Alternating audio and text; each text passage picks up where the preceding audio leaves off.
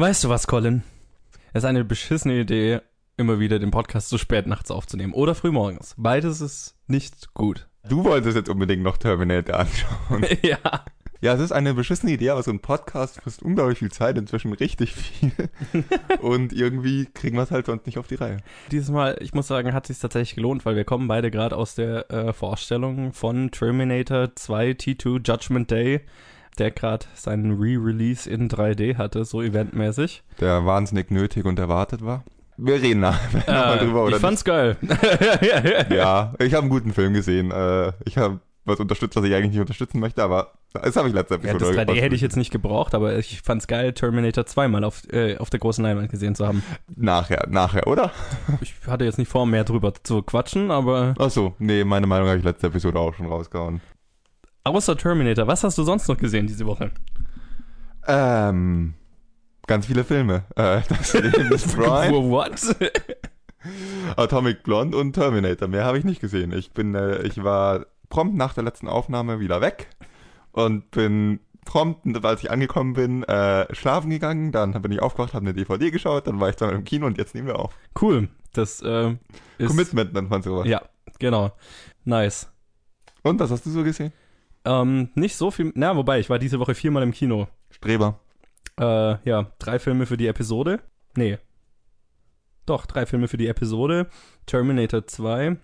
Äh, genau, und dann habe ich noch, also so ganz außerplanmäßig habe ich eigentlich nur den Original A Nightmare on Elm Street das erste Mal gesehen. Uh. Den von 84. Den kannte ich nämlich noch nicht. Das war sehr unterhaltsam. Moment, Moment. Du kanntest den nicht? Ich hatte den noch nie gesehen, ich hatte nur das Remake gesehen bisher. Ich dachte, du warst so, keine Ahnung, ich hatte dich so als, ich weiß nicht, ob du es noch bist, aber ich weiß, dass du früher ein ziemlicher Nightmare on Elm Street Fan warst und mich äh, irgendwie dazu gezwungen hast, das Remake anzuschauen in Fürth irgendwann mal in der Berufsschule. Okay. Das ist sehr lange her. Okay. Nee, ich war jetzt noch nie großer Die Hard Fan des Franchises, einfach weil ich keinen der Filme außer das Remake gesehen hatte. Ich erinnere mich trotzdem irgendwie so an ein paar Tage, in denen du und eine liebe andere Kollegin, die ich jetzt nicht namentlich erwähne, durchgehend irgendwie diese Lieder daraus gesungen haben. Ach so, ja, ja, das kennt Und, man ja. halt so, dieses Eins, ja. zwei, Ja. Freddy kommt vorbei. Ja, Und mich dann gezwungen hat, das Remake anzuschauen. ja, das, du bist nicht alleine schuld, da gebe ich dir recht. Ja, Äh, okay, Das, das, das, habe ich zu deiner äh, Verteidigung zu sagen. das, das ist wohl richtig, aber ja. Das Original ist besser. Äh, ja, nee, das war's eigentlich auch schon. Großartig über Trailer habe ich diese Woche auch nichts zu berichten. Also habe ich eigentlich nur noch das Game of Thrones Staffelfinale gesehen. Über das ich hoffentlich dieses Mal etwas kürzer quatsch. Here we go. War es die letzte Episode zu lang? Nö, nicht zu lang, aber äh, du musstest es schneiden, du ja, musstest ich es kürzen. ungefähr um die Hälfte gekürzt. Ja, hau raus. Johannes Game of Thrones Minute, jetzt. Fuck. Äh, das, also, shit, Game of Thrones ist geil. Und das war wahrscheinlich wieder eine der geileren Episoden, die ich jemals von Game of Thrones gesehen habe. Game of Thrones weiß einfach, wie man ein Finale zu Ende bringt. Und ich habe letzte Woche gesagt, ähm, damit möchte ich gleich anfangen, dass mir Arias und Sansas Storyline nicht so äh, ganz eingeleuchtet hat. Man sollte vielleicht das Ganze nicht äh, beurteilen, bevor man alles davon gesehen hat. Und mein Gott, hat das ein zufriedenstellendes Ende gehabt. Aber ich meine, die zwei großen Dinge dieser Episode, ach ja, äh, Spoiler Alert, ähm, ich halte mich jetzt mal nicht großartig zurück. Ich hoffe, ihr habt es alle gesehen. Ja, die Episode heißt äh, The Dragon and the Wolf und Tja, das hat einen bestimmten Grund, weil Inzest ist ja bei Game of Thrones jetzt nichts Neues, aber ja, ich habe es ja letztes Mal gesagt. Ich habe es erwartet, dass John und Daenerys im Bett landen werden und ich habe absolut nichts dagegen, außer dass es eigentlich ziemlich creepy und falsch ist, weil sie seine Tante ist. Aber das wissen sie nicht, was in dieser Episode äh, revealed wurde. Genau, und das, ja, aber das war eine sehr zufriedenstellende Szene. Auch wenn es irgendwie sehr, sehr falsch war. Aber das fand ich cool und ich bin mir sicher, dass das noch für einige Probleme sorgen wird. Aber äh, man kann es ja vorerst mal genießen. Und ich meine, das zweite große Ding ist das Ende. Blaues Feuer, spuckender Zombie-Drache reißt Mauer ein. Fuck. Also ich meine, ich, ich hatte schon irgendwie so das Gefühl, dass diese äh, Staffel wahrscheinlich damit enden wird, dass die Mauer ein zu Fall gebracht wird und das hat sich auch bewahrheitet und mein Gott, war es geil. Die ganze Zombie-Armee hat jetzt schon einige Jahre gebraucht, um bei der Mauer anzukommen. Es war sehr geil zu sehen, dass jetzt eigentlich Also ich meine, wir haben nur noch sechs Episoden übrig. Jetzt trifft halt alles so Stück für Stück aufeinander. Und das war cool. Und vor allem, also es war einfach metal as fuck ich meine, der Großteil der Episode war eigentlich sehr ruhig im, im Sinne, dass es sehr, sehr viel äh, Gequatsche war, sehr viel Dialog, aber das war umso geiler, weil wir das erste Mal so viele Hauptcharaktere an einem Ort hatten wie noch nie zuvor. Und das fand ich extrem geil. Ich hätte nicht gedacht, dass mich das so freut, weil auch ganz, ganz viele Storystränge einfach damit, naja, nicht zu einem Ende gebracht wurden, aber halt zusammengelaufen sind, sich wieder überschnitten haben. Also Charaktere, die sich vor langer Zeit mal gesehen hatten, haben sich wieder gesehen. Mein Highlight war bestimmt Brienne und äh, The Hound die ihr kleines Wiedersehen hatten und so ein bisschen sich über Arya ausgetauscht haben. Das war einfach alles sehr, sehr, sehr cool, weil es halt wirklich Dinge aus quasi allen Staffeln zusammengebracht hat und wieder aufgegriffen hat und so. Und dann diese ganze Verhandlung an sich verlief auch, fand ich sehr geil, weil man immer mal wieder gedacht hat, okay, ich weiß in welche Richtung es geht und dann geht es eben doch nicht in die Richtung. Geil fand ich natürlich, dass Euron, also äh, ja, also scheinbar in dem Moment, wo er den Zombie sieht, sagt, ja, fickt euch alle, ich bin raus. War natürlich fake, aber fand ich, also selbst wenn es nicht fake gewesen wäre, hätte ich das sehr, sehr, sehr unterhaltsam gefunden. Ich fand es eben auch sehr geil, dass äh, Cersei und Jamie endlich zu dem Punkt kommen, wo Jamie einfach äh, sagt, ich kann das nicht mehr mittragen, was du machst. Und dann doch sich am Ende für naja, seine Ehre entscheidet oder dafür entscheidet, das Richtige zu tun. Und das könnte auch noch sehr interessant werden. Aber alles in allem bringt es einfach die Staffel zu einem sehr zufriedenstellenden Ende. Es bringt extrem viele Storystränge zusammen, endet ein paar und ähm, baut das sechs Episoden Finale auf. Wenn die letzte Staffel so liefert wie diese Staffel, dann war es das oder wird es das absolut wert gewesen sein. So viel meine Gedanken zu dieser Episode und zu dieser Staffel. Das heißt, ich darf wieder mitreden. Ja, haben wir sonst noch viel zu tun oder können wir mit den News anfangen? Dann lass mit den News anfangen. Woohoo! Tja, dann äh, Musik hier.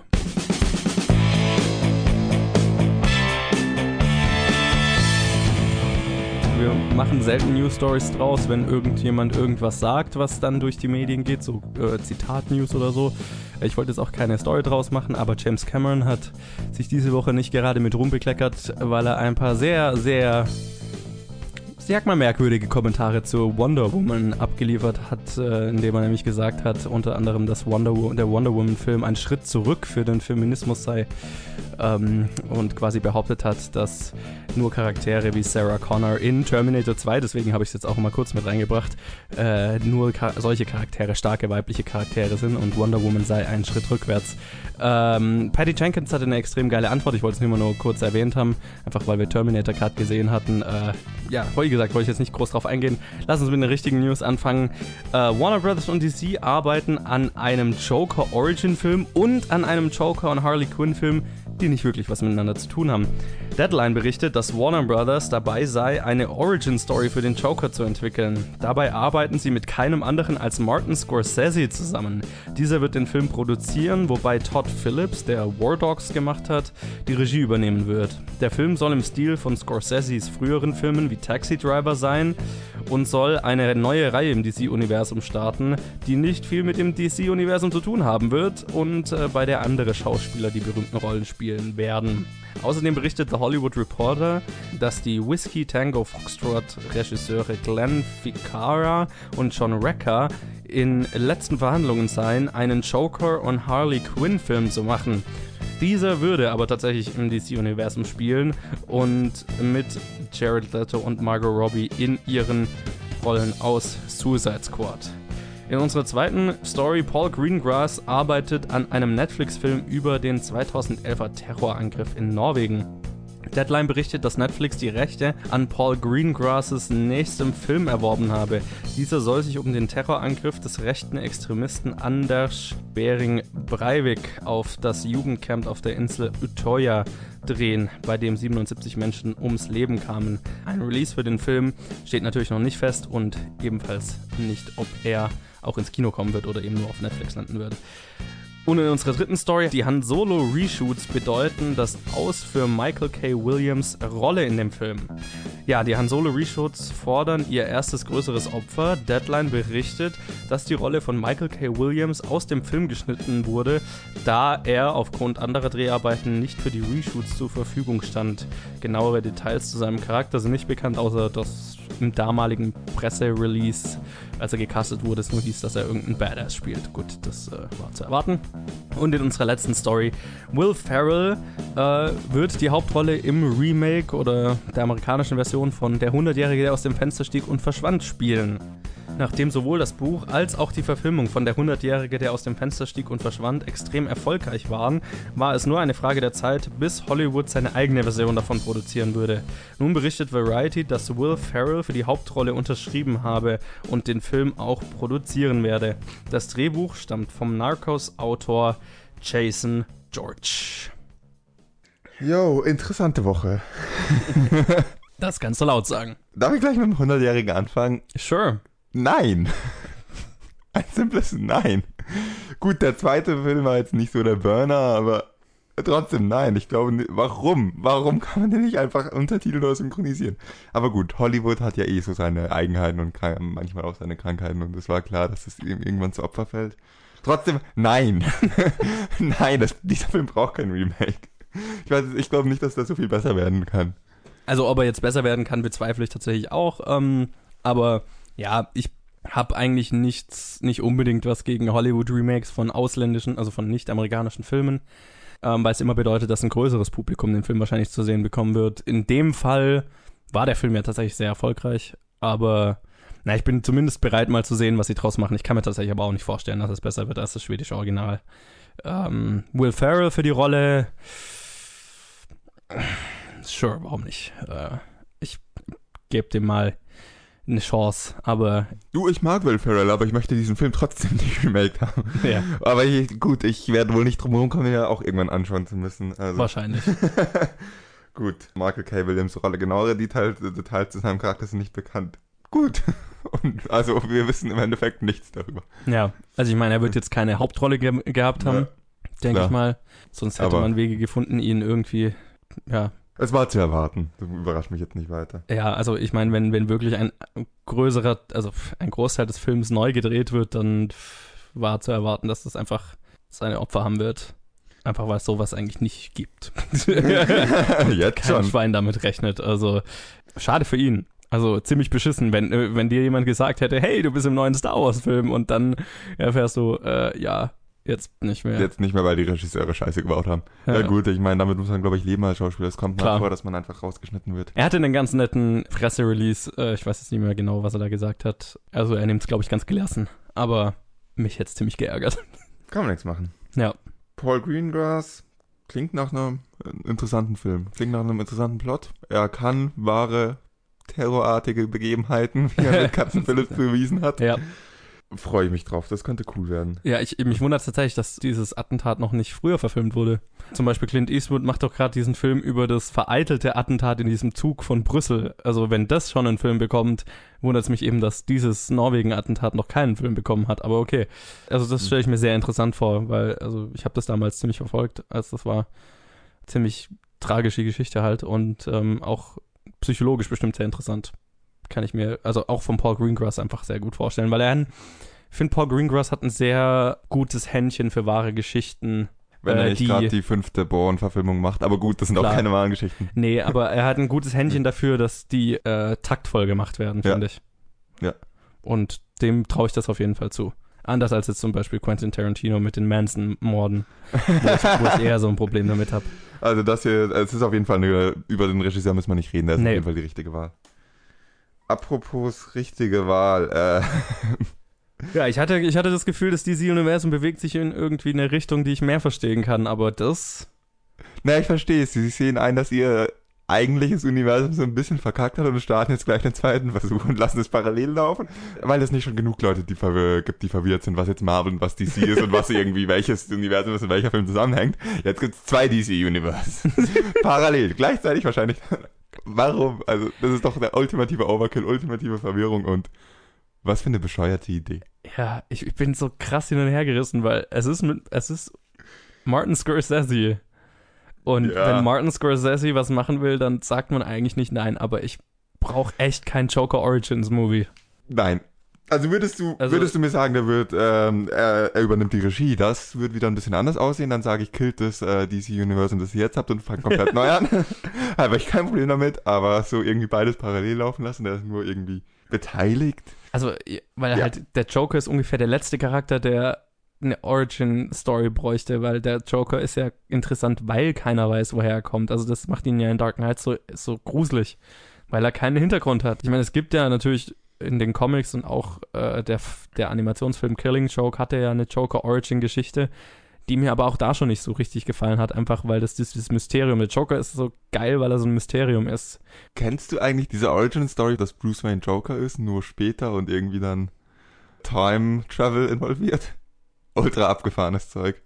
Äh, nee. Ich hab das mal irgendwie, ich hatte es mal vor einer Weile irgendwo gelesen und ich fand das mega weird und ich, und also das ist so, äh, irgendwie hat das Zeitreisen involviert, glaube ich, aber da bin ich, oder äh, das war irgendwie komisch und äh, der Punkt war, dass am Ende Bruce Wayne halt festgestellt hat, dass er der Mörder seiner Eltern ist und ihn das jetzt demnächst umbringen muss und damit er halt aus dem jungen Bruce Wayne Batman erschafft oh, fuck. und davon wird er wahnsinnig und wird der Joker. Das war so ultra abgefahren, wie Das klingt aber tatsächlich ziemlich geil. Also nach einer Also wenn das, sehr, das die Richtung ist, in die es geht, dann lache ich aber. also das klingt nach einer sehr interessanten so Elseworld-Story, so eine What-If-Story ist es ja. Ja. Also DC hat ja Elseworlds heißen die, glaube ich, die Comics. Ich weiß nicht, ob diese Story überhaupt irgendwo Comic-basiert ist. Ich habe die nur im Internet mal gelesen. Aber die Idee ist geil. Also ich finde sie ein bisschen weird. Aber gut, so viel bei, die mal beiseite. Das DC-Universum schafft immer wieder, mich auf neue Weise negativ zu überraschen, um es mal so zusammenzufassen. ja. Und dass jetzt Martin Scorsese mit reinziehen und das ist wahrscheinlich ihre größte Leistung bisher. Hut ab. Ihr schafft es, mich mit einer Martin Scorsese-News zu enttäuschen. ja, da würde ich mal sagen, das waren die News, oder? Ja, mit einer, po einem positiven Schlusswort auf the Challenge. Ja, und diese Woche kam die von Sebastian. Danke, Sebastian. Danke, Sebastian. Und war ein Film, den wir beide schon mal gesehen hatten, aber wo Sebastian meinte, den sollten wir doch mal besprechen. Ja, und ich hoffe, also das ist jetzt was, was wir einfach noch nicht gemacht haben, aber ich bin mal gespannt, wie das jetzt so wird. Und ich glaube, es gäbe keinen besseren Film, um damit anzufangen, quasi mit Filmen, die man schon mal, die, die beide kennen. Äh, wir schwätzen, äh, wir schwätzen, äh, wir sprechen Kommt der Schwabe in dir raus. ja, genau. Wir sprechen über das Leben des Brian, Life of Brian, äh, unter der Regie von Terry Jones, der äh, Monty Python and the Holy Grail und The Meaning of Life auch äh, Regie geführt hat. Fass doch das einfach zusammen und sag, der Film ist von Monty Python. Der Film ist von Monty Python mit Monty Python und handelt von Brian, der am ursprünglichen Weihnachten geboren wird, jedoch im Stall nebenan. Und dann verbringt er den Rest seines Lebens damit, für den Messias gehalten zu werden. Warum meinst du, dass es jetzt so anders wird, darüber zu reden? Wir haben doch oft genug auch über Filme geredet, die einer von uns schon kannte. Ich glaube nicht, dass es so anders wird. Ist wohl richtig. Aber ich werde dich jetzt nicht fragen, Colin, wie fandest du den Film? Weil, ich meine, Okay. wir Okay, es stimmt. ist kein Geheimnis, wir lieben den Film beide. Ich habe ihn explizit, also ich, wir haben ihn beide nochmal angeschaut. Ja. Oder? Du auch? Und ich habe explizit nach Sachen gesucht, die man kritisieren kann. das habe ich nicht gemacht. Also ich kann Aber- auch was kritisieren. Meine, meine Frage wäre jetzt eigentlich gewesen, wann hast du den das erste Mal gesehen? Das würde mich nämlich interessieren. Okay, ähm, ich bin ja der festen Überzeugung, dass äh, meine Eltern meinen Bruder deshalb Brian genannt haben wegen diesem Film. Die offizielle Version ist eine andere, aber mein Vater ist ein sehr großer Fan von diesem Film. Und ich muss auch, okay, ich muss auch hier sagen, ich, das ist nicht wirklich die Theorie, die ich habe. Ich weiß, wieso er Brian heißt, aber ich finde es eine witzige Theorie und Geil. äh, demnach habe ich ihn sehr früh gesehen. In einem Alter, in dem ich einfach nur da saß und mir dachte, was ist dieser Scheiß? Was will dieser Film von mir? Was zur Hölle sehe ich gerade? Ich war eindeutig zu jung dafür. Irgendwann habe ich ihn dann halt nochmal gesehen und fand ihn total geil. Und dann habe ich ihn ganz oft wieder gesehen. Wann hast du ihn das erste Mal gesehen? In der Schule, tatsächlich. Oh, Äh, ich, irgendein Englischlehrer hatte den, glaube ich, mal dabei. Oh, ich habe ihn mal bei einer, bei meiner Religionslehrerin gesehen in der Schule. Das ist auch lustig. Ja. Das war eine sehr coole Religionslehrerin. Ja, und also ich war definitiv alt genug, als der rauskam. Ich weiß halt, dass wir die. Als der rauskam, warst du alt. äh, der, als ich den das erste Mal gesehen habe, genau. Ja, so alt bin ich, Surprise. Ähm, nee, und also, dass, dass wir dann definitiv tagelang uns die Zitate um den Kopf geschmissen haben. also, und das ist mir jetzt auch beim nochmal schauen aufgefallen. Also, ich habe den Film jetzt gerade in mehreren Sessions nochmal angeschaut, einfach weil ich nie Zeit hatte. Und es ist krass, wie zitierbar dieser Film ist einfach. Vor allem, wenn du dein, also jetzt muss ich nochmal auf meinen Vater zurückkommen, vor allem wenn so ungefähr sämtliche ähm, Erziehungssprüche aus Love of Brian sind. also, ich habe diesen Film angeschaut und gemerkt, okay, diesen Spruch höre ich jedes Mal, wenn ich frech bin. diesen Spruch gibt's dauernd. He's not the Messiah, he's just a very naughty boy. und also mein Vater ist jemand, der sehr gerne Filme zitiert auch noch. Und er sagt halt nicht, Ah. dass er was zitiert. Und als Kind habe ich immer gedacht, das sind seine Sprüche. Und dann habe ich so angefangen, mal mehr Filme zu schauen. Und nicht nur in Monty Python, sondern überall habe ich so alles, was alle Witze und Zitate irgendwann kamen mir dann plötzlich sehr bekannt vor. Aber halt, das war, glaube ich, die höchste Geil. Konzentration.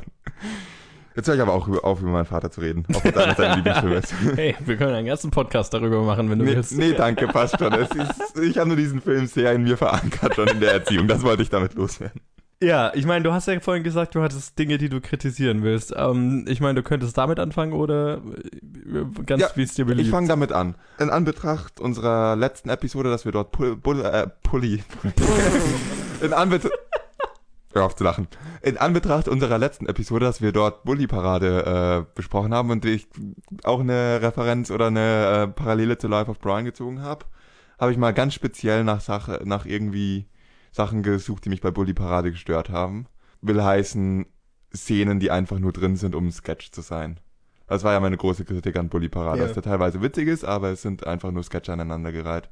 Und mir ist aufgefallen, dass der Anfang von Leben des Brian auch sehr viel aneinandergereiht ist. Also gut, der ganze Film ist auch Sketche aneinandergereiht, aber sie bringen eine konsequente Story durch. Es und ist, hat, er hat eine ziemlich, also eine ziemlich auch gut geplottete Story. ja, genau, so vor allem ja. gegen Ende wird's immer besser geplottet Mhm. und äh, immer storyhafter. Ich hatte dann wirklich jede Szene, am, vor allem die am Anfang, wo es immer noch ein bisschen sketchiger aneinander gehäuft wirkt, habe ich versucht zu analysieren, welche Szenen sind vielleicht drin, die dem Plot überhaupt nicht voranbringen. Und ich weiß, das ist fies, wenn man das bei einer Komödie macht, aber wenn man irgendwas suchen muss, was man kritisieren muss, habe ich es jetzt geschafft, die äh, Steinigungsszene zu kritisieren. Oh nee. Und dafür werde ich, glaube ich, von jedem gesteinigt, der das das ist hört. so ungefähr eine der besten Szenen dieses ja, Films. ich, ich liebe sie auch. Ich verstehe auch, warum sie drin ist. Aber Jehovah, Jehovah. Das und die Szene, wo er von den Aliens entführt wird, die auch total geil ist, sind die einzigen beiden Szenen, die nichts mit dem Plot zu tun haben. Es sind zwar alles einfach nur Sketche aneinandergereiht und der Plot wurde wahrscheinlich dann irgendwie so durchgezogen, habe ich das Komm schon, diese Szene, wo er von den Aliens entführt wird, hat total was mit dem Plot zu tun. Also er flieht vor den Römern und diese Aliens ge- sorgen dafür, also sind seine, sein Ausweg, um vor den Römern zu entkommen. Okay. okay. Ja, wie auch immer. Auf jeden Fall sind das äh, hier mal der direkte Vergleich zwischen Bully Parade und das Leben des Brian. Wenn man Sketche aneinander reiht, dann muss man das so machen, dass man einfach überall irgendwo ein Alibi-Plot-Element hat, nenne ich es mal ganz pauschal. Die Szene am Anfang mit Jesus, dieses, mit diesem ganzen Nose und so weiter, ist total witzig. Und dann laufen zufällig die späteren wichtigen Charaktere durchs Bild. Und schon hat die Szene ihre Rechtfertigung. Und ja, deswegen, die einzige Szene, die leider gar keine Rechtfertigung hat, ist die Steinigungsszene. Und das ist eine der witzigsten im Film, aber hiermit muss ich sie offiziell, offiziell sagen, Monty Python, da habt ihr den Plot vergessen in der Szene. So, so viel meine Kritik zum Film, mehr kann ich nicht dran kritisieren. Aber äh, Brians Mutter wollte doch zur Steinigung gehen, also Ja, das ist ja Teil von der Einführung, von der Exposition. nein, nein. Okay, es ist einfach nur Brian- eine fucking witzige ja, es ist Szene. eine fucking witzige Szene, aber sie hat auch nicht wirklich was mit den Charakteren zu tun. Aber sie ist richtig witzig und ich finde es auch gut, dass sie drin ist. Absolut. Also mit anderen Worten, meine Kritik habe ich gerade selbst als ungültig bezeichnet.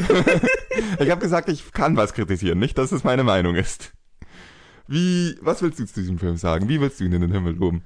Äh, ja, ich glaube, das ist so ziemlich, also das ist definitiv mein Lieblingsfilm von Monty Python. Ähm, ja, aus, aus unterschiedlichen Gründen. Also er ist definitiv auch der zusammenhängendste Film von Monty ja, Python. das ist mir auch aufgefallen. Meaning of Life ist sowieso nur eine Aneinanderreihung von Sketchen und selbst Ritter der Kokosnuss ist, Hat mehr Sketch-Charakter, ja. hat mehr, ja, einen episodenhaftigen Charakter, wo Charaktere halt mehr oder weniger einfach so rein stolpern. Aber äh, ja, das, da, dagegen ist Life of Brian ist wirklich eine durcherzählte Geschichte und das fand ich interessant.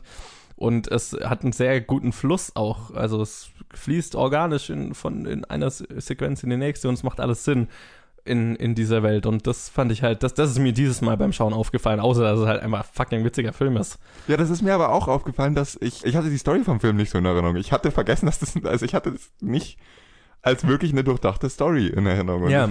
ist überall Plot drin. Weil man erinnert sich halt irgendwie nur so an diese, also zum Beispiel du erinnerst dich an diese, er schreibt da Romano, Romani, was, Eos, bla, keine Ahnung. Romanus Eon Domus oder Romani Ite Domum. Genau. Und, Ha, Latein, siebte Klasse, nein, einfach nur auf diesen Film gesehen. Tja, nee, ich hatte Latein, ich habe mich nicht mehr dran erinnert und ich habe es gestern Abend geschaut.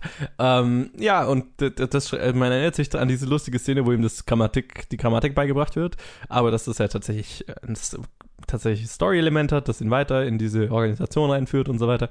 Ähm, das hab ich, hatte ich total vergessen und das fand ich sehr lustig oder cool. Ja, es ist Plot in diesem Film, wenn man den Plot sucht. Genau. Das ist total geil, wenn man plötzlich mal drauf achtet. Voll der gute Plot sogar. Ja. Nee, und abgesehen davon ist es halt einfach einer der lustigsten Filme, die ich kenne. Ich habe Ja. ich hab immer, ich, also ich bin sehr, sehr, sehr wählerisch, was Komödien angeht. 90% der Komödien, die ich sehe, gefallen mir eigentlich nicht. Äh, und es gibt wenig Komödien, die ich wirklich, also zum Totlachen witzig finde. Und das ist eine der wenigen, die da absolut runterfällt. Okay, drei Lieblingssätze, Szenen, Witze in diesem Film. Oh, okay. Ich weiß, das ist schwer, das ist schwer. Okay. Also die Steinigungsszene ist eine davon. Ganz Okay. klar. Also vor allem halt, ich weiß nicht mehr, wie das genaue Zitat, aber äh, keine Ahnung, wo halt, wo, wo dieser Priester sagt, äh, no one will uh, stone anyone until Until I And blow this whistle and I want to make this absolutely, Absolutely clear. clear. Even if, If. and even if they say Jehovah. Genau, also Oder so das ist ähnlich. definitiv einer der äh, witzigsten Teile. Ich meine, es ist schwer, Pontius Pilatus da nicht mit reinzunehmen. Throw him to the Throw floor. him to the floor. Also für mich definitiv die lustige Szene ist, wo Pontius Pilatus um, um seine eigenen Wachen rumläuft und dann sagt, Anybody else feel like a giggle when I mention my, my friend? Biggest? Biggest? Biggest, Dinges. Ja, und dieser eine Römer halt, und die ganzen Römer einfach so sich das Lachen verkneifen müssen. Ich bin niemand, wenn ich jetzt eine Komödie allein schaue, dann lache ich so ein bisschen immer in mich hinein, aber es ganz wenige schaffen es, dass ich, selbst wenn ich allein irgendwo vorm Fernseher hock, wirklich laut loslachen muss. Und das ging mir gestern Abend so, als ich den Film geschaut habe. Bei dieser Szene musste ich einfach lachen. Und ich weiß genau, was passiert. Aber es ist so geil, diesen, den Wachen dabei zuzuschauen, wie sie sich das Lachen verkneifen müssen. Dann kannst du halt selber nicht anders. Das, das ist so gut gemacht. Ah, ich liebe auch sehr die Szene im Kerker, wo dieser Typ äh, äh, ihn lucky, lucky bastard.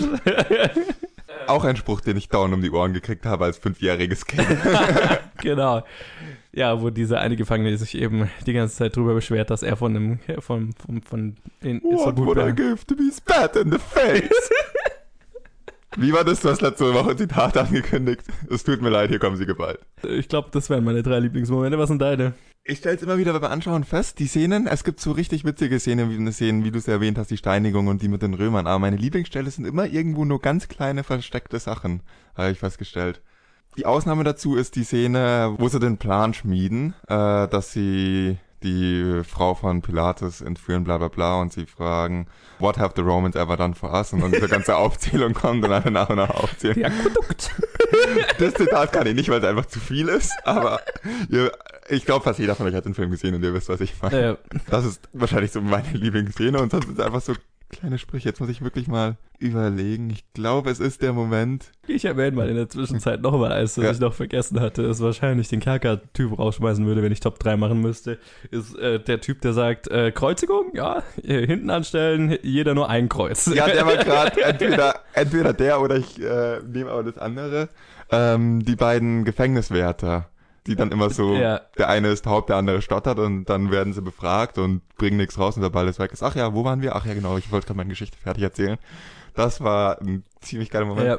Und mein Lieblingszitat aus diesem Film ist, äh, wenn er morgens dieses Fenster aufmacht und die ganzen Leute stehen vor ihm. Und da genau dieser Satz. Die Szene an sich ist lustig, aber nicht lustig im Film. Aber dieser Satz, äh, you're all individuals oder you, I'm not. you're all different. Und dieser eine Typ, der genau das schreit, I'm not. Das ist wahrscheinlich mein Favorit. Aber sonst, Gott, es gibt so viel. Es gibt dieses Feilschen-Szene, es gibt den Ex-Lapper, das ist so. Ein super Film. Ein, einer der lustigsten. Filme, die je gemacht wurden. Ja. Ich kann noch was kritisieren an dem Film. Oh oh. Man kann auf jeden Fall die filmemacherische Qualität und die technische Qualität dieses Films kritisieren. Ist mir mal wieder aufgefallen, aber Ja, das will man glaube, eigentlich bei dem Film Das nicht. weil erklärt das sich ganz gut, wenn man irgendwie die Entstehungsgeschichte so ein bisschen recherchiert und weiß, mit wie wenig Geld dieser Ja. Film gemacht wurde. Also es ist ja sogar der zweite Film. Der erste war ja Ritter der Kokosnuss. Genau. ja. Ich muss gerade einen kurzen Exkurs zum Thema Budget machen. Weißt du, woher dieser Gag mit den Kokosnüssen kommt? Ja, weil sie kein Geld für Pferde hatten. Genau. Ja. Also, so nach dem Motto, bei den Ja. Produktionsbedingungen ist klar, wie die Filme aussehen. Aber das ist wurscht, weil sie einfach viel zu witzig sind. Genau, und das macht auch irgendwie diesen Charme dieser Filme aus. Ja. Dass sie nicht, also die sind nicht durchproduziert oder so, sondern es sind eigentlich die Schauspieler, die halt alles tragen. Ja, vor allem, dass auch in jeder Szene die dieselben Schauspieler sind. Also, ja, wie du gesagt hast, der Film ist saubillig gemacht. Also, du hast, es ist nicht dadurch durch die Machart lustig. Nein, Und es es ist, ist- halt ein- einfach Monty Python durch Genau, und ja. Und das, das ist halt Gold. Wenn, ja, wenn Monty Python sitzt, dann ist es Gold. Dem ist nicht mehr viel hinzuzufügen. Ah, schön, ja, lass uns weitermachen, sonst verlieren wir uns hier.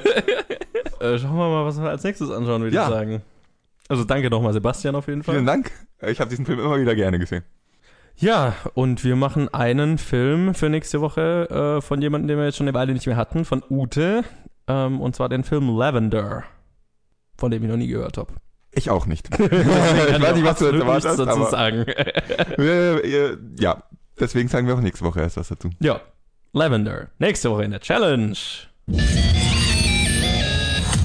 Jo, dann machen wir weiter mit dem Kino der Woche und quatschen über die Filme, die letzte Woche rausgekommen sind.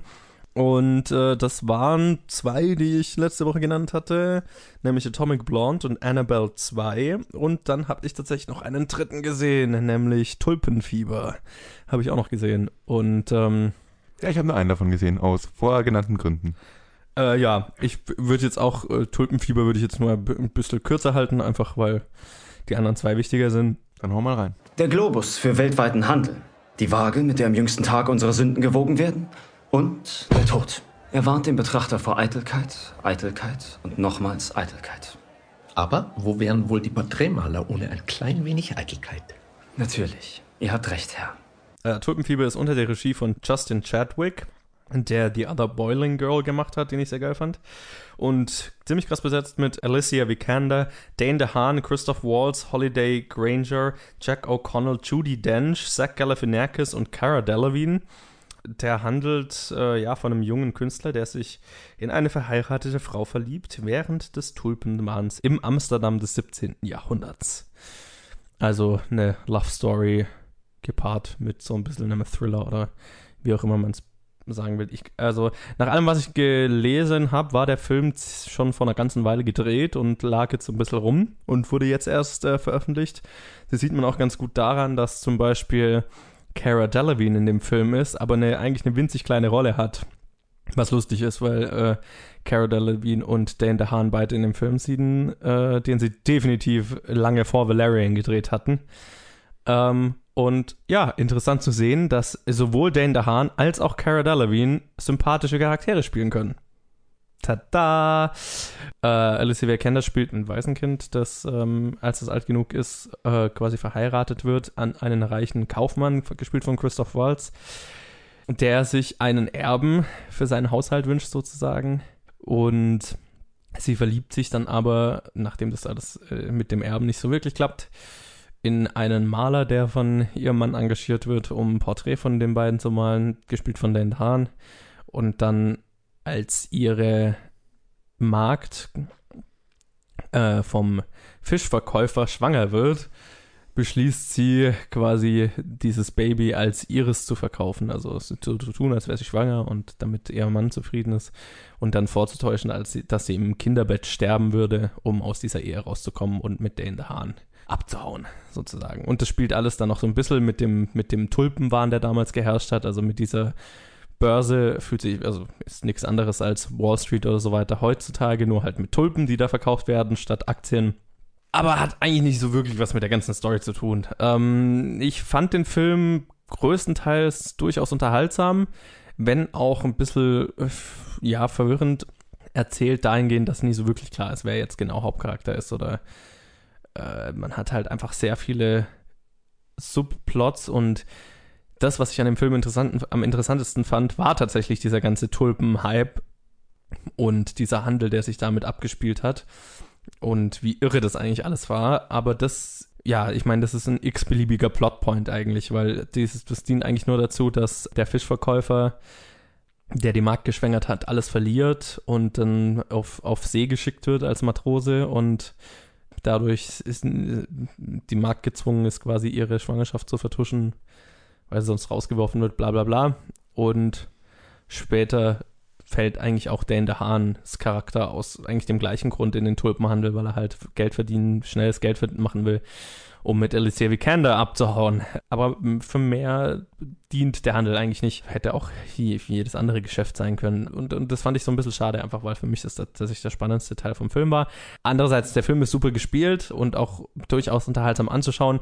Äh, für mich ein bisschen arg zu sehr melodramatisch anstellen. Also man hat diese klassische Szene, wo quasi Alicia Vikander in dem Umhang ihrer Magd sich zum Maler schleicht und das sieht der Fischverkäufer und hält sie für seine Freundin die Magd und ähm, sieht, dass sie äh, quasi in der Wohnung vom Maler verschwindet und glaubt dann, dass die Magd, also seine Freundin, was mit dem Maler hat und dreht fast durch, worauf er dann alles verliert. Also er hat sich oft so ein bisschen arg konstruiert angefühlt, die Geschichte und vor allem auch dieses ganze äh, ja, die Magd muss ihre Schwangerschaft vertuschen und Alicia Vikander muss so ein bisschen, muss so aussehen, als wäre sie schwanger und dann die Geburt und so weiter.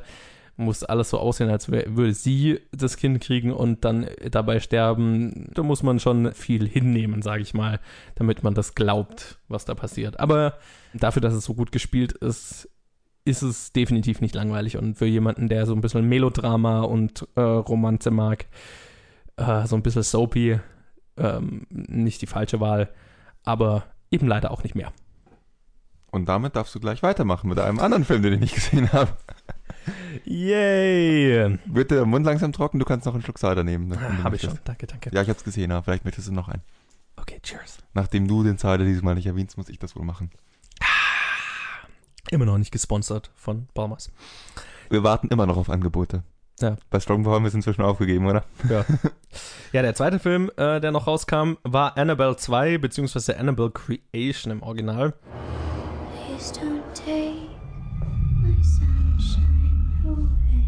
Unter der Regie von David F. Sandberg, der Lights Out gemacht hat. Und mitgespielt haben Miranda Otto, Samara Lee, Anthony LaPaglia und Brad Greenquist.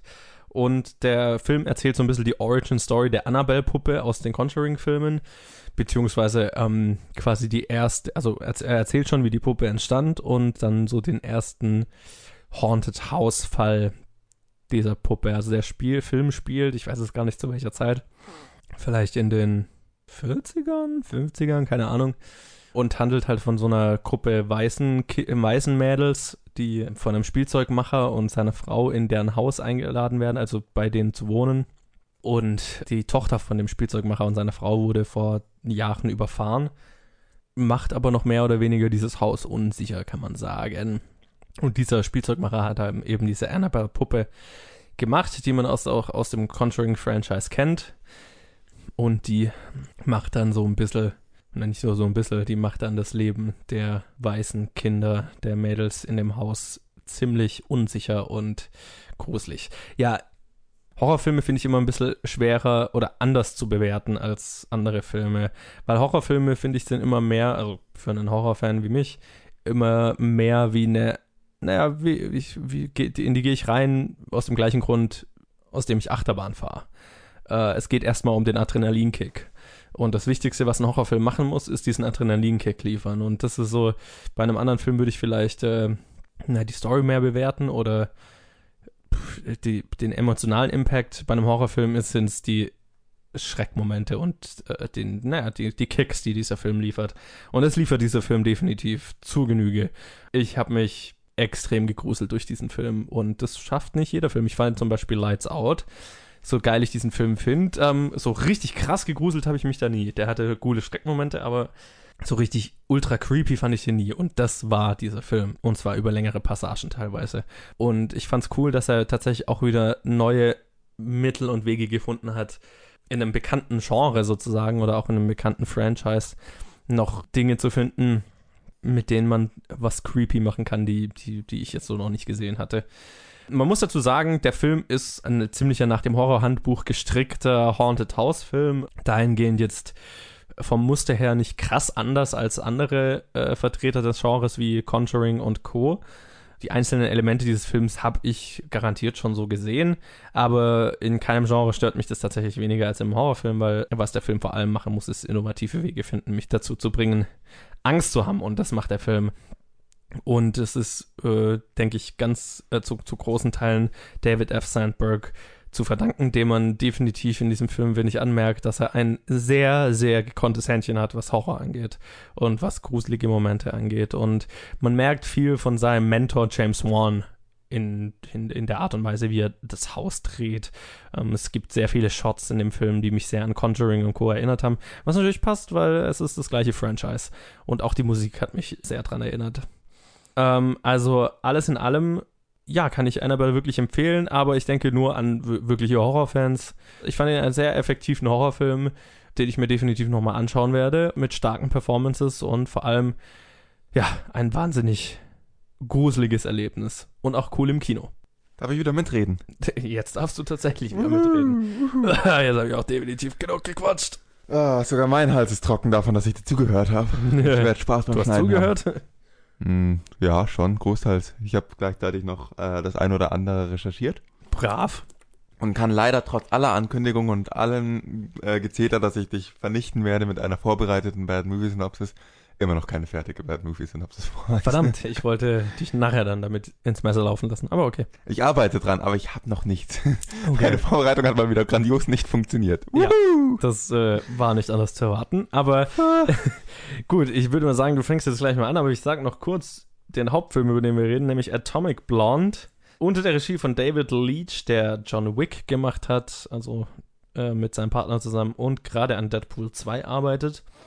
Und äh, es spielen mit Charlize Theron, James McAvoy, John Goodman, Sophia Botella, Toby Jones und unter anderem Till Schweiger. Und äh, der Film handelt von einer MI6-Agentin, die während des Kalten Kriegs nach Berlin geschickt wird, um den Mord an einem Agenten aufzuklären und eine vermisste Liste mit Doppelagenten aufzutreiben. Also klingt eigentlich nach einem klassischen Spy-Film, also Spionage-Film-Plot. Colin, jetzt quatsch mal los, damit ich meinen Hals ausruhen kann. Ich kann zur Verteidigung dieses Filmes sagen, er sah sehr schön aus, das muss man zur Verteidigung sagen. Er sah wirklich gut aus, aber er ist eine ziemliche Definition von Style over Substance für mich. Es kann so schön aussehen, wie es möchte. Die Stunts und die Action können so cool und von einem, äh, mit einem äh, so cool sein, wie sie wollen. Und sie sind cool mit einem Stuntman als Regisseur eigentlich nicht so ein großes Wunder. Aber irgendwie hätte ich gern noch eine Story da drin. Und die Story fand ich grauenhaft. Die Story war schon so oft da oder einzelne Story, alle Story-Elemente waren irgendwo schon mal da. Die ganzen Plot-Twists fühlten sich gezwungen an. Oh, wir sind ein Spionagefilm, wir müssen ganz viele Plot-Twists und Double-Crosses drin haben. Und die Charaktere waren furchtbar eindimensional. Also keiner dieser Charaktere hat mich auch nur irgendwie ansatzweise interessiert.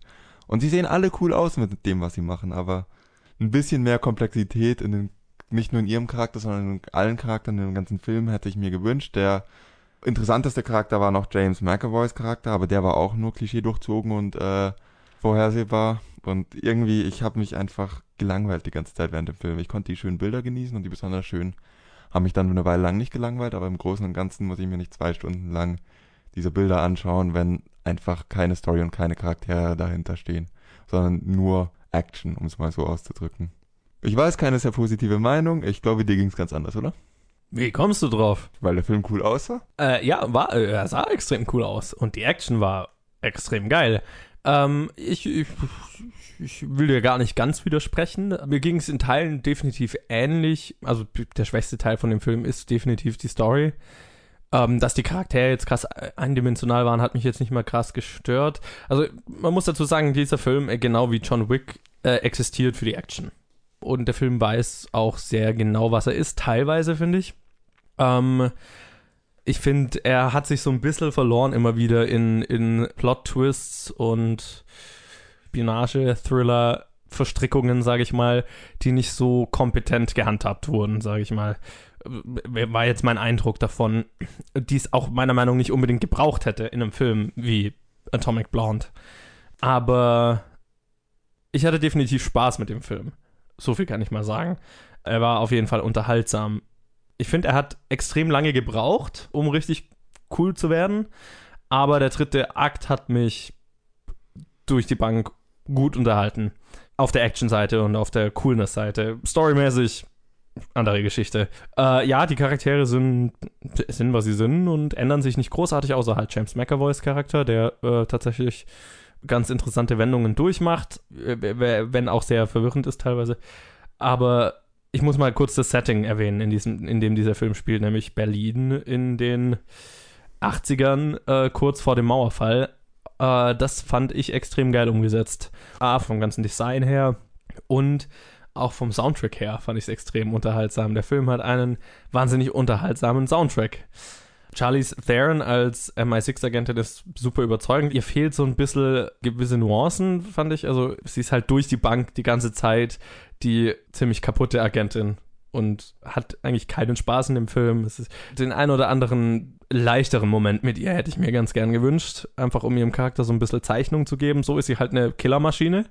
Über den Film hätte ich mir so ein bisschen Nuancen in ihrem, in ihrem Charakter gewünscht. Sophia Butella fand ich, muss ich noch mal kurz erwähnen, hat eine sehr interessante Rolle und hat die auch ganz cool gespielt. Ich finde es äh, cool, dass einfach, dass sie überall auftaucht, weil ich ein großer Fan von ihr bin und äh, die Rolle hat ihr definitiv gestanden. So, und jetzt muss ich mal kurz über die Action schwärmen, weil das ist, was dieser Film, das ist der Grund, warum dieser Film existiert und das ist, was diesen Film auf alle Fälle lohnenswert macht anzuschauen.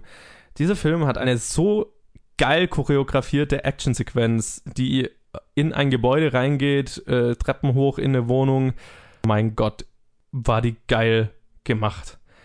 Und nicht nur vom Kameraaufwand, also wie, wie gut die umgesetzt war, von, von, also so, dass man wirklich die ganze Zeit das Gefühl hatte, man, man ist mittendrin, einfach weil es nicht durch 50.000 schnelle Schnitte aufgelöst ist und man die Orientierung verliert. Das war einfach so perfekt choreografiert von den Schauspielern und der Kameraarbeit, dass es so hart war und so real sich angefühlt hat. Und auch dazu geführt hat, dass einfach Charlie Theron und der Letzte, den sie dann noch killen muss, quasi am Ende einfach nur kaum noch stehen können. So erschöpft sind die beiden. Und äh, dann sich mit dem, was sie in so einer verlassenen Wohnung finden, noch so ein bisschen verprügeln, bis halt quasi einer einfach nicht mehr kann. Und da fand ich es halt spannend, ähm, ja auch eine Frau in der Actionrolle zu sehen, weil Keanu Reeves in John Wick ist unterhaltsam, aber bei Keanu Reeves habe ich nie so wirklich das Gefühl, dass ihm was passieren kann, weil ich meine, der ist halt der Meisterballerer und das ist cool dabei zuzuschauen, weil es halt sehr schön choreografiert ist. Das hatte ein anderes Level, fand ich bei äh, Atomic Blonde, einfach weil es sich alles rauer angefühlt äh, hat, alles realer angefühlt hat. Und das fand ich extrem geil. Ja, ich muss dir in zwei Sachen zustimmen. Das eine leichtere, schnellere zum Zustimmen ist auf jeden Fall der Soundtrack. Zu sagen, dass ich die Musik im Soundtrack gut finde, wäre falsch, aber es ist definitiv genau der richtige Soundtrack und der passt total gut. Und das ist wahrscheinlich eine der Sachen, die der Film am besten gemacht hat. Das andere, die angesprochene Actionsequenz, der Kampf in diesem Hochhaus, mir ging's da schon ähnlich wie dir. Ich dachte mir vor allem in der, also am Ende, als der eine den anderen zum Boden haut und dann statt nochmal draufzauen erstmal selber erschöpft umfällt und wieder ja. aufsteht und mal was sucht, womit er zuschlagen kann. Das war einfach, hatte was sehr Realistisches. Das war irgendwie sehr schön anzuschauen. Die ganze Zeit habe ich mir aber während dieser Sequenz gedacht, wie cool wäre es, diese Sequenz anzuschauen, wenn die Charakter mir wirklich was bedeuten würden. Und für mich bleibt Action, egal wie gut sie umgesetzt ist, einfach sehr hohl, wenn wenn die Charaktere da, Charaktere da hinten da halt einfach uninteressant sind und mir es eigentlich wurscht ist, was mit denen passiert. Wo ich einen starken Unterschied zu John Wick und äh, Atomic Blonde sehe, weil, weil John Wick war jetzt natürlich nicht mein Lieblingsfilm, aber er hat mir durchaus ganz gut gefallen, hat mich unterhalten, ist wirklich, John Wick hat eine simplere Story. John Wick hat seinen Hund verloren und der will Rache. Punkt. Und damit funktioniert der Film. Das, dieser Stil passt zu so einer Story ein Spionagefilm mit Wendungen und kompliziert wirkenden Plot. Der, wenn man ihn runterbricht, ist der Plot nur da, um irgendwelche eher tölpelhaften Wendungen in diesen Film reinzubringen. Ist einfach der, die falsche Story für diesen Regisseur. Er kann Action, er kann schöne Bilder, aber er kann einfach eine Story nicht erzählen oder kann Charaktere, Charaktere nicht nahebringen, wenn sie ein bisschen eine komplexere Story haben. Und das hat halt leider dazu geführt, dass ich diese Action zwar bewundern konnte und diese Bilder und klar, was ich vorher vergessen habe, den Soundtrack, aber es fühlte sich einfach unnötig an. Ja, also ich muss dir auf jeden Fall zustimmen. Ähm, es hat sich, ich finde, man hat schon so ein bisschen gemerkt, wie, dass der Regisseur so ein bisschen überfordert war mit der Komplexität von diesem Plot und ich würde auch tatsächlich sagen, äh, der, diese, diese Art von Film und diese, gerade dieser Film hätte von einem, simp von einem simpleren Plot einfach profitiert. Also für mich hätte der Plot völlig ausgereicht. Schickt sie, schickt sie nach Ostberlin, um diesen Stasi-Deserteur äh, in den Westen rüber, äh, lebend in den Westen rüberzubringen. Fertig. Das wäre gut gewesen, ja. Punkt. Dann hätte es eventuell funktioniert. Ja. Eigentlich, wir sagen die ganze Zeit, wir wollen einen leichteren Plot, aber eigentlich hat dieser Film nicht viel Plot. Der Plot ist, sie geht von A nach B, trifft eine Person, trifft die Person, die sie dann treffen muss. Der Plot runtergebrochen existiert fast nichts, könnte man übertrieben aussagen. Aber er tut so, als wäre er da, er tut so, als wäre er wichtig und er tut einen auf übertrieben kompliziert. Und jede Wendung ist einem damit vollkommen egal, weil sie nichts bedeutet. Und am Spoiler Alert am Ende kam die schlimmste Wendung, die die Ja, die- erzwungenste Wendung, die ich seit Ewigkeit in irgendeinem Film gesehen habe. Die hätte ich auch nicht Ja. gebraucht. Die hätte ich auch nicht gebraucht. Und dann wurde nochmal eine Wendung draufgesetzt. Ja. Nein. Ja, der, der Film hat sich für ein bisschen äh, intelligenter gehalten, als er eigentlich war. Und Ein bisschen. Äh, das tut mir leid, aber ich fand den Film nicht langweilig oder so. Ich war durch das Setting und also einfach Berlin zu der Zeit ist halt ein geiler, ein geiler Schauplatz. Die Schauspieler sind geil. Die Action ist fantastisch. Also von mir äh, definitiv eine Empfehlung, solange man weiß, auf was man sich einlässt, kann man mit dem Film auf jeden Fall Spaß haben. Ich denke, bei dir schaut es ein bisschen anders aus. Bei mir schaut es anders aus. Ich musste auch nochmal klar widersprechen bei den Schauspielern. Die Schauspieler sind gute Schauspieler an sich, will ich auch nicht ihnen abstreiten, aber ich fand sie in diesem Film auch nicht überzeugend. Naja, Was sie sind halt gut liegt- mit dem, was sie zu tun Was haben. halt daran liegt, dass sie nichts zu tun haben. Es ist halt einfach eine eindimensionale Hülle immer und deswegen muss ich wirklich sagen, spart euch das Geld. Aber endlich haben wir mal wieder einen Film, wo wir unterschiedliche Meinung haben. Wir waren in letzter Zeit waren uns viel zu oft einig. Ja, absolut. Entweder warst du zu pessimistisch oder ich zu optimistisch. Ich weiß nicht, was los war. Vielleicht beides. Äh, ja, cool. Dann machen wir doch weiter mit dem Boxoffice, oder? Yo, hau raus. Wer hat gewonnen? Natürlich ich, oder? Nee, nee, nee, nee, Ja. nee, nee, nee, nee. Ja, ich habe gewonnen mit drei von fünf Richtigen. Äh, ja, und es lag dran, weil du mir die, meine Vorhersage weggeschnappt hast und ich dann was ändern musste. Und zwar äh, die einzigen zwei Filme, die es aus unserer letzten Top 5 in diese Top 5 geschafft haben, sind Bully Parade und Der Planet der Affen Film auf Platz 1 und 5. Und der Rest ist neu. Das hatten wir auch schon eine Weile nicht mehr, aber bei den geringen Zahlen hätte man das fast kommen sehen können. Ja, auf Platz 1 ist die Bully Parade in der zweiten Woche mit 2,1 Millionen. Ziemlich genau 50-prozentiger Abfall. Stinkt normal. Auf Platz 2 in seiner ersten Woche dann Annabelle 2, so wie ich es vorher gesagt hatte, mit 1,2 Millionen. Sehr schöner Start äh, für den Film. Da dürfte Warner Brothers sehr zufrieden mit sein. Ähm, auf Platz 3 haben wir dann Atomic Blonde in der ersten Woche mit 670.000. Auch das ist jetzt kein, kein schlechter Start. Aber ich denke mal, die hätten sich wahrscheinlich auch ein bisschen mehr erhofft. Aber andererseits, der Film hat kaum was gekostet und hat es, so viel ich weiß, ich habe jetzt gerade die Zahl nicht vor mir, aber hat so viel ich weiß schon wieder eingespielt. Deswegen auch da wird keine Träne vergossen. Ähm, der lief auch in den USA ziemlich gut. Auf Platz 4 haben wir dann einen, den hatten wir nicht kommen sehen. Happy Family landet auf Platz 4 mit 440.000 in seiner ersten Woche. Das war dieser Animationsfilm, den ich letzte Woche erwähnt hatte. Und auf Platz 5 in seiner vierten Woche ist dann der Planet der Affen-Film ebenfalls mit 440.000, nur halt mit weniger Besuchern als Happy Family, deswegen ein Platz drunter. Planet der Affen hatte eine Million letzte Woche, also auch ein knapp 50-prozentiger Abfall.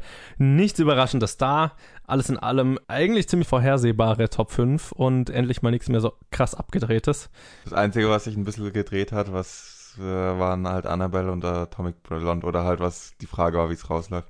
Und auch wenn ich meine Vorhersage verloren habe, kann ich mich nicht drüber beschweren, denn es ist gerechtfertigt, würde ich behaupten. Ja, und ich sag's ja immer, die Horror-Fan-Community ist einfach stark. Ja, der lief, also der hat auch genau ziemlich ein, genau eingenommen, was ich erwartet habe. Ich habe nur wirklich Atomic Blonde überschätzt. Ja, äh, ging mir tatsächlich auch so. Was kommt denn nächste Woche raus? Du meinst heute? Äh, fuck die verzögerten Aufnahmetermine.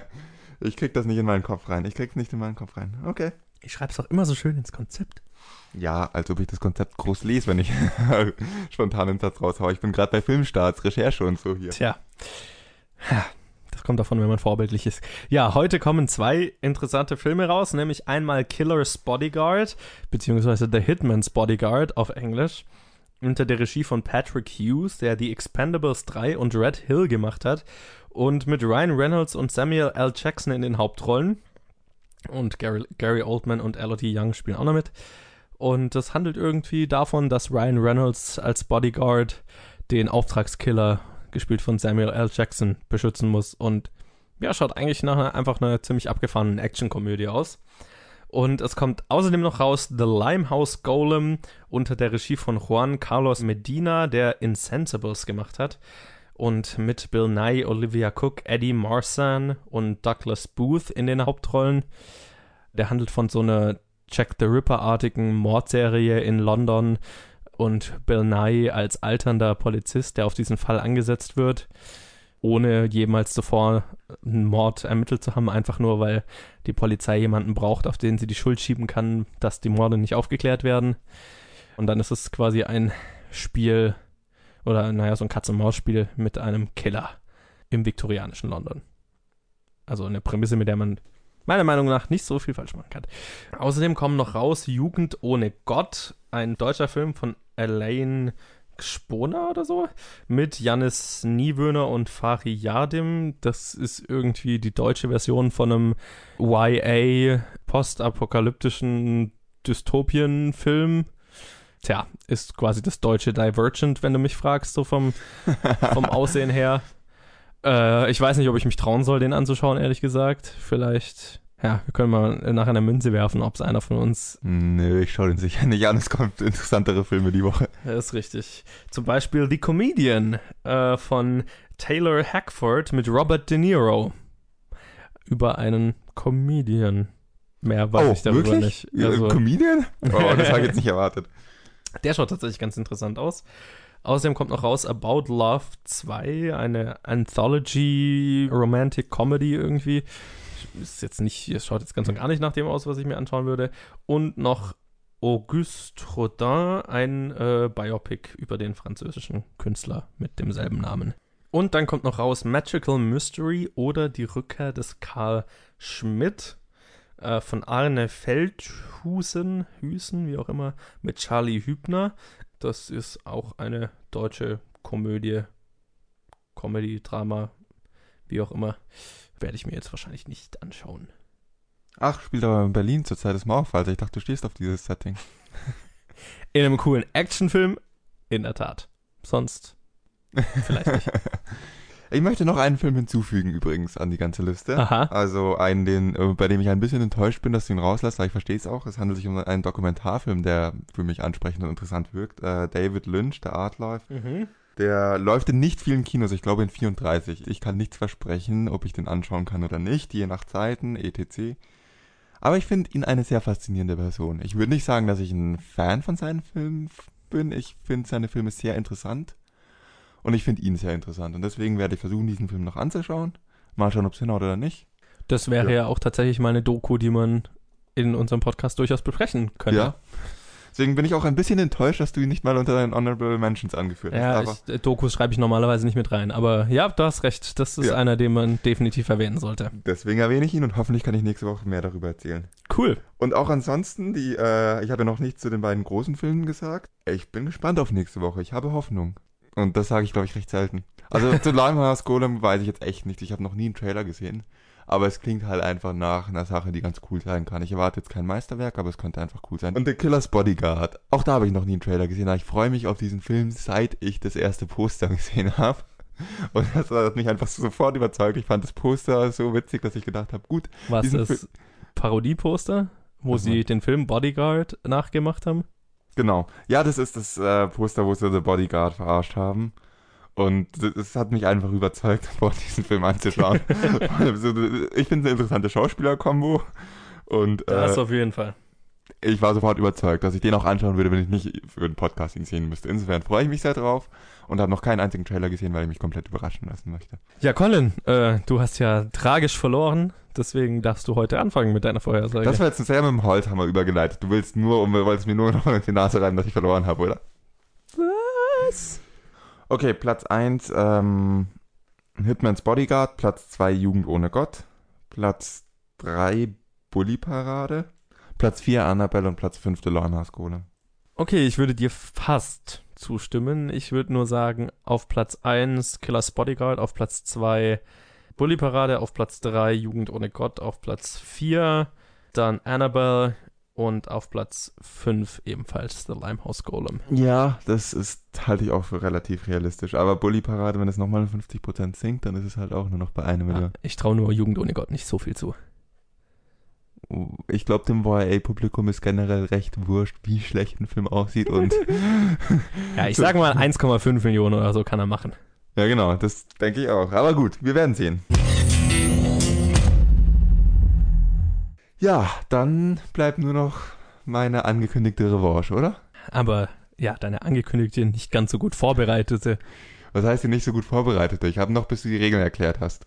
Ja, wir spielen die Bad Movie Synopsis, unser Rausschmeißerspiel, bei dem einer dem anderen einen Film so schlecht wie möglich zusammenfassen muss und der andere hat dann drei Minuten Zeit, ihn zu erraten und darf dafür Ja-Nein-Fragen stellen. Colin, leg los.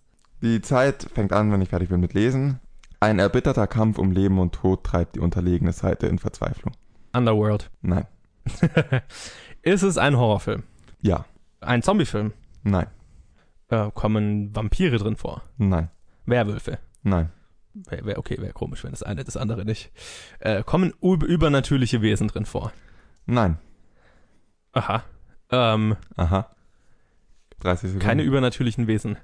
Ähm, spielt er in Amerika? Der Film spielt in Amerika. Also in den USA? Nein. In Kanada? Nein. In Mexiko? Ja. Ah, ist es ein amerikanischer Film? Ich glaube, ja. Aber ein Horrorfilm? Ja. Hab ich den Film? Besitze ich den? Ich glaube, ja. Okay. Geh davon aus. Okay, interessant. Ein amerikanischer Film, der in Mexiko spielt, ein Horrorfilm ist, ist es, äh, sind, sind es menschliche Gruppen, die da gegeneinander, Nein. Aber keine übernatürlichen Wesen. Nein. Okay. Aber die Hauptpersonen sind menschlich. Nein. 1,30. Ist es ein Animationsfilm? Nein. What? Das macht ja überhaupt Okay, bevor keinen du Sinn. dich zu sehr, bevor du dich zu sehr verrennst, gebe ich dir einen Tipp. Deine Frage, die Hauptpersonen sind menschlich. Nein, die Hauptperson ist menschlich. Ja. Also, es, es geht um eine Hauptperson. Ja. Okay. Aber hat der noch irgendjemanden oder irgendetwas bei sich, mit dem er interagiert? Wenn du damit einen Menschen meinst, nicht. Oder ein Tier? Ja. Ein Tier. Ja. Also er interagiert mit einem Tier. Ja. Das ist sein Freund, freundlich gesinnt. Er hat ein freundlich gesinntes Tier, ja. Das ergibt alles überhaupt keinen Sinn. 2,30. Du hast noch eine halbe Minute. Hä? Ein Horrorfilm. Noch 10 Sekunden. Da, da, ich habe absolut keine Ahnung, was da alles, was, was wie diese einzelnen Teile zusammenführen vier. führen sollen. 3, 2. Ach ja, ich hatte dir ja letzte, vor zwei Wochen angekündigt, dass du es auch in 5 Minuten nicht erraten wirst. du hast noch zwei Minuten. Alles klar. Äh, fuck. Ähm, okay, ein, ein Horrorfilm. Ich glaube, ich, also dieses Horrorfilm ist, was mich fertig macht. Ähm, okay, ähm, ist der nach 2012 rausgekommen? Ja. Ist er in den letzten zwei Jahren rausgekommen? Ja. Haben wir ihn reviewed? Ja. In einer Challenge? Nein. Also als tatsächlich ein Film? Ja, also als im Kino der Woche Segment. Mhm, genau. Ein Horrorfilm, der in Mexiko spielt. Vier Minuten. Was? Vier Minuten. Was zur Hölle? Willst du einen Tipp? Sure. Also der äh, die Hauptfigur interagiert, wie gesagt, mit einem Tier, das freundlich gesinnt ist und mit einem Tier, das feindlich gesinnt ist. Ich habe das Gefühl, ich sollte schon lange draufgekommen sein. Spätestens nach dem Tipp. Äh, Noch 20 Sekunden. 15. oh, fuck, The Shallows. Richtig. Oh. 4,50. Ist das in Mexiko? Das ist in Mexiko. Yo, ho, Mexiko. Huh. Ich mag deinen Gesichtsausdruck gerade. Ein amerikanischer Film, der in Mexiko spielt und den wir reviewed haben, der ein Horrorfilm ist. Okay. Äh, äh, okay. Äh, geiler Film. Sehr geiler Film. Ich wollte einen Film nehmen, den du- sehr gerne magst. Ja, ich glaube, ich, glaube, ich habe Genugtuung gefunden. Auch wenn du es noch geschafft hast in den letzten 10 Sekunden. naja, also ich meine, das, das, Das ist ein äh, auch nur dank deines Tipps. Also, das ist ein schönes Erlebnis für uns beide. sure. nee, etwa nicht. Ich find's schön. Ich fühle mich jetzt gut. Okay. Äh, cool. Dann machen wir fertig, oder? Yo, ich hatte ein Zitat vorbereitet, aber ich hab's wieder vergessen. Das ist gut. Ja, ich sage auf jeden Fall mal, das war Episode 62 von Planet Film Geek und ich hoffe, ihr hattet Spaß und hört auch nächste Woche wieder zu. Wenn es euch gefallen hat, dann lasst uns doch mal ein Review und eine Bewertung da oder irgendetwas dergleichen. Am besten auf iTunes. Das hilft uns da in die Charts zu kommen und mehr Leute zu erreichen und so weiter. Oder egal auf welcher Plattform ihr uns hört, da kann man uns bestimmt bewerten, followen, was auch immer. Und wenn ihr mit uns in Kontakt treten wollt und sagen wollt, wie euch der Podcast gefällt oder nicht gefällt oder was ihr von den Filmen gehalten habt oder uns Challenges geben wollt, so wie Sebastian diese Woche, dann könnt ihr das auf Facebook tun oder auf Twitter jeweils unter Planet Film Geek. Wenn Colin dann sein Zitat rausgesucht hat, dann kann ich auf jeden Fall sagen, wir hören uns nächste Woche. Colin, du bist dran. Always look on the bright Stopp, stopp, stopp, stopp, stopp, stopp, stopp. Always look on the light side of life. Okay. If life seems Johnny rotten, there's something you've forgotten. And that's to laugh and smile and dance and sing. Du darfst auch mitsingen, Johannes. Okay, ich bin hier raus.